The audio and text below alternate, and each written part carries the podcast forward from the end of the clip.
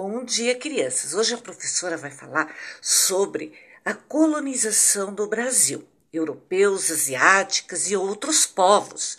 Nós já comentamos nos mites, então, que nós fomos, o Brasil foi colonizado por portugueses, alemães, espanhóis, por japoneses, italianos, enfim, quase todas as raças nós temos aqui no Brasil. E os portugueses, eles influenciaram bastante, então, na nossa formação do povo brasileiro, porque eles foram os primeiros a chegar aqui. E a presença da cultura brasileira, ela pode ser identificada, por exemplo, a nossa língua oficial é a portuguesa.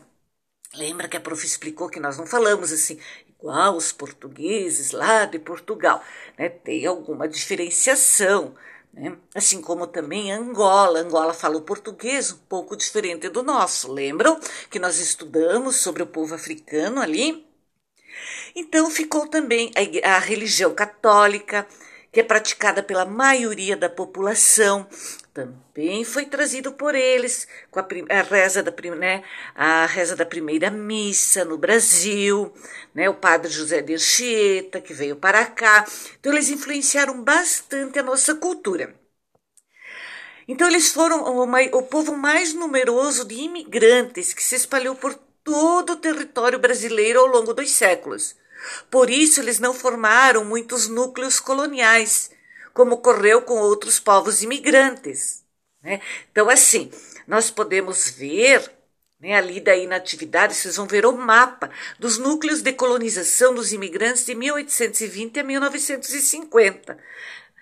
Então, os alemães é aonde está a parte a parte laranja ali né, mais alaranjada. Então foi aqui, Santa Catarina, Rio Grande do Sul, um pouquinho no Paraná, onde estão os quadradinhos, né? O, losangos italianos em verde, né?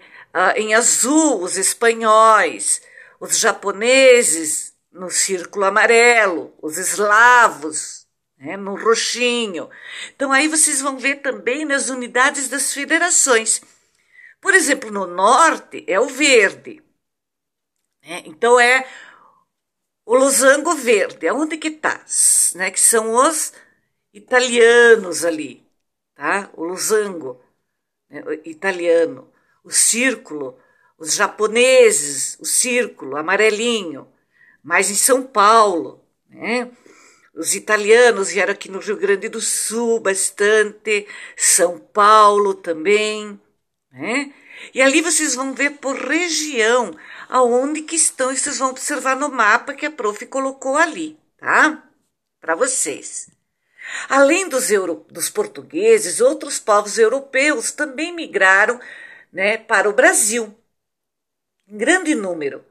A partir de 1820, por exemplo, muitos alemães e italianos vieram para a região sul do país, onde desenvolveram a agricultura e a pecuária e também fundaram importantes cidades. Em 1888, com o fim da escravidão, um grande número de imigrantes, principalmente italianos, começou a chegar da região sudeste para trabalhar nas fazendas de café.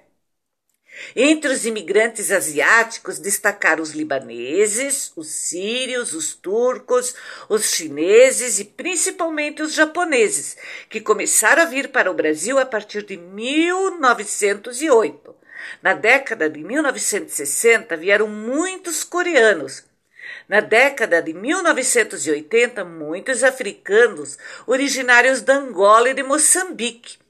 Mais recentemente, muitos bolivianos e haitianos vieram para o Brasil. E aí vocês vão observar as gravuras lá embaixo, 1 um e 2. Então aqui nós temos umas perguntinhas. Que povos imigrantes formaram importantes núcleos de colonização do Brasil?